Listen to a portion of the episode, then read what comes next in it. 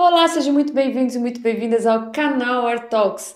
Hoje estamos aqui com mais um episódio de Tricotando no canal Art Talks, onde nós vamos responder alguma pergunta enviada por vocês, nossa audiência, dando aqui uma tricotada, uma pensada, uma debatida, uma desenrolada nesse assunto.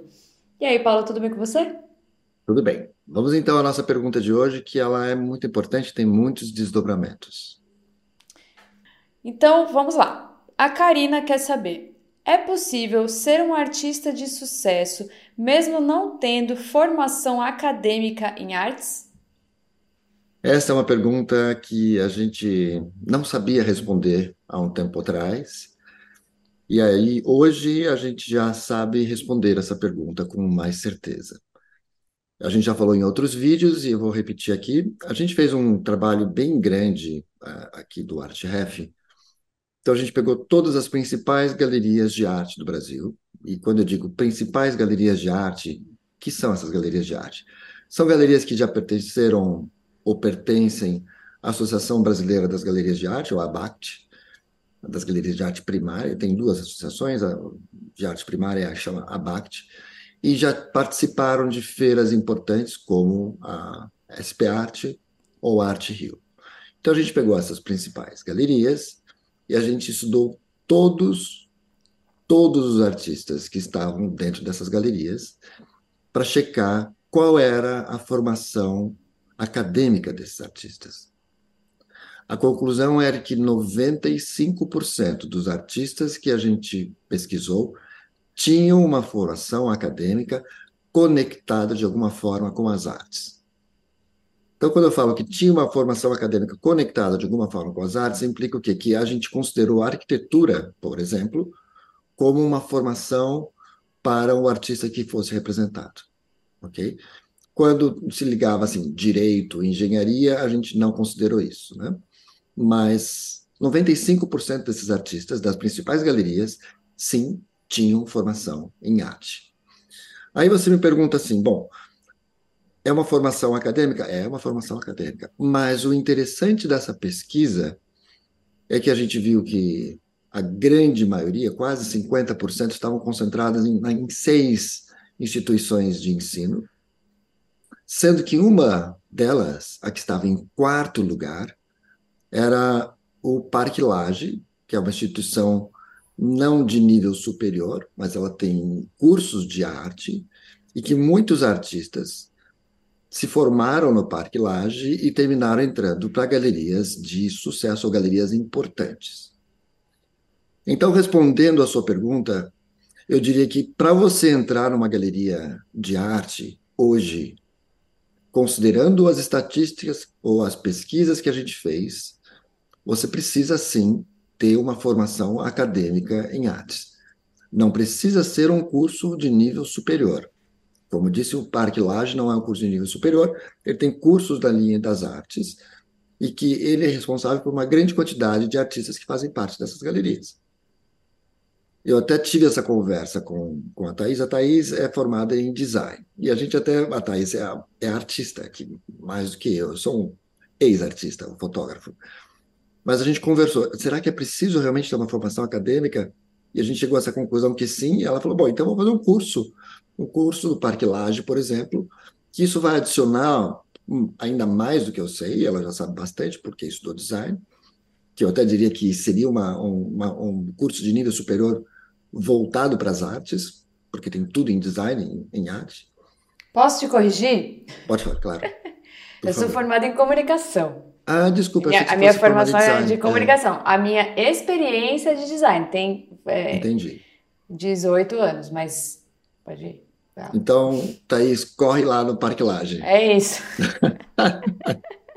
Desculpa a minha mancada. É que como a gente sempre fala sobre tá design, e então essa é a posição que eu tenho para te dizer, uh, Karina. Karina. Essa é a posição que eu tenho para te dizer. Existem artistas que não têm formação acadêmica, sim, alguns, algumas galerias de arte de, de street art ou de que vendem muito grafite os artistas não têm formação acadêmica. Por exemplo, a Choque Cultural, muitos dos artistas, a Choque Cultural é uma das galerias de street art que está presente em quase todas as SP Art, o Arte Rio, e que os artistas não têm uma formação acadêmica em artes. Mas é um, é um, é um estilo de arte muito específico. Eu não sei se é esse o teu estilo de arte. Você quer complementar alguma coisa no que eu, falei, Thaís? Que você também fez parte, né? Você ajudou a fazer essa pesquisa junto com toda a equipe do ArtRef, né? Quero. Eu queria dizer que fique ligado no ArtRef, porque a gente sempre transmite lá também, pelas nossas notícias, várias instituições de, de respeito, instituições sérias, de peso, que oferecem cursos que eu diria que, assim, se eu, por estar me usando de exemplo eu hoje não, não poderia, infelizmente, me aventurar a fazer uma, uma, uma formação de 4, 5 anos, né? Eu teria que realmente, para complementar a minha formação artística, fazer cursos mais rápidos, mais voltados para a narrativa que eu trabalho, etc.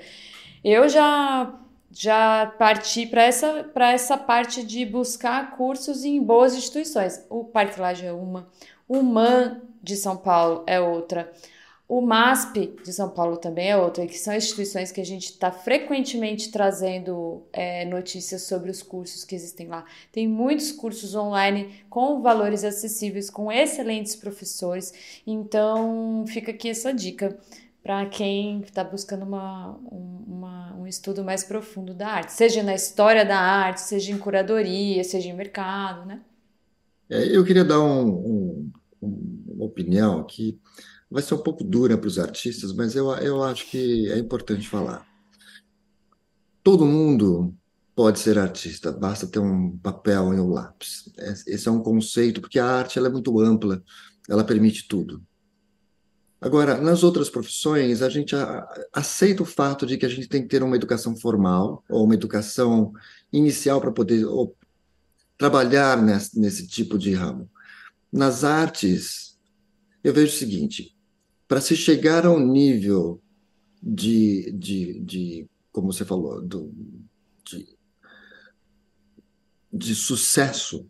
Né? Então, o que, que é um nível de sucesso? É, é, é fazer parte de grandes exposições, de, de fazer, fazer parte de grandes uh, acervos, pertencer talvez a uma galeria. Hoje eu não, não digo isso, mas pertencer a uma galeria talvez seja isso. Todas essas pessoas estão procurando artistas com um treinamento formal. Então, por mais que a arte seja uma, uma, uma, uma forma de trabalho ampla, a gente não pode descartar esse treinamento. Eu vejo que artistas eh, às vezes pecam porque não têm a qualidade técnica que eles gostariam de ter por falta de treinamento formal. Então precisa, eu acho que toda toda toda forma de expressão precisa ter um treinamento e isso no, nos tempos ah, do, sei lá, do Renascimento não existia um artista que trabalhasse antes de sete anos como aprendiz. Então ele ia fazer o quê? Ele trabalhava numa guilda. A Itália a França são famosos pelas guildas, as guildas dos dos alfaiates, as guildas dos pintores, as guildas, enfim, tanto é que hoje essas grandes marcas de roupa, eles são os resquícios das grandes guildas, onde a qualidade era treinada por sete anos. Então você era aprendiz de pintor por sete anos, para então você poder começar a ser um pintor uh, reconhecido. E por que isso mudou? Não, não, deveria mudar. A gente tem que realmente treinar, seja numa faculdade ou seja com outro artista, como aprendiz. A gente não pode cortar passos e achar que o mundo é injusto com a gente. É, e as, as galerias elas são duras, elas são duras porque elas elas dependem de uma série de informações suas, de qualidades suas, para poder vender o seu trabalho. Então, eu vejo que muito artista se sente injustiçado. Fala assim, puxa, o mundo só, só trabalha contra mim. Mas é importante fazer todo esse treinamento. Então, enfim, respondendo é, a, sua gente... pergunta, vale a pena realmente você procurar instituições para aprender coisas. Eu sempre falo, uh, teoria de cores, anatomia. Uh, história da arte. História da arte, é fundamental a história da arte. Todo artista precisa conhecer a história da arte. Pega os artistas que a gente fala com frequência, até o Damien Hirst, o cara sabe de tudo em história da arte. Tanto é que ele pega e fica brincando com isso. O Goya sabia história da arte, todo mundo. O Picasso era o craque em história da arte. Tanto é que o, o Guernica, se alguém for fazer uma análise do, do, do, do Guernica, ele pegou pedaços do Goya, pegou pedaços do Velázquez e colocou na obra dele. Então não é, um, não é uma pintura incidental, é uma pintura muito pensada. Então o artista ele tem que ter esse treinamento para poder produzir uma arte de alta qualidade. Muito bem, Karina, esperamos que, tenha, que esteja esclarecida a sua dúvida. Se você ou qualquer outra pessoa que nos ouve ou nos assiste agora tiver alguma outra pergunta referente a esse assunto que quiser mandar para a gente para que a gente talvez possa desenrolar melhor essa questão, escreve aqui nos comentários ou manda para a gente que a gente responde e lê tudo que vocês mandam. Comentários finais, Paulo? Não, acho que isso aí. Acho que, puxa, hoje, hoje foi um pouco pesado, mas é importante. Acho que é importante a gente ter esses, dar esses toques para que a gente não se sinta sempre injustiçado, porque o, o, o mais chato do mundo, sabe o que é? É você ir mostrar o seu portfólio numa galeria, a pessoa sorri, agradece, e você vai para casa, ela nunca mais te liga, e você não sabe o que houve. Ninguém te fala, ninguém te dá um feedback. E às vezes o feedback é duro e a gente tem que aprender com esses feedbacks. Bom, é isso, pessoal. Espero que a gente possa ter, que a gente tenha ajudado um pouquinho nessa, nesse vídeo de hoje. Verdade. Muito obrigado para você que nos acompanhou até o final e até a próxima. Tchau, até a próxima.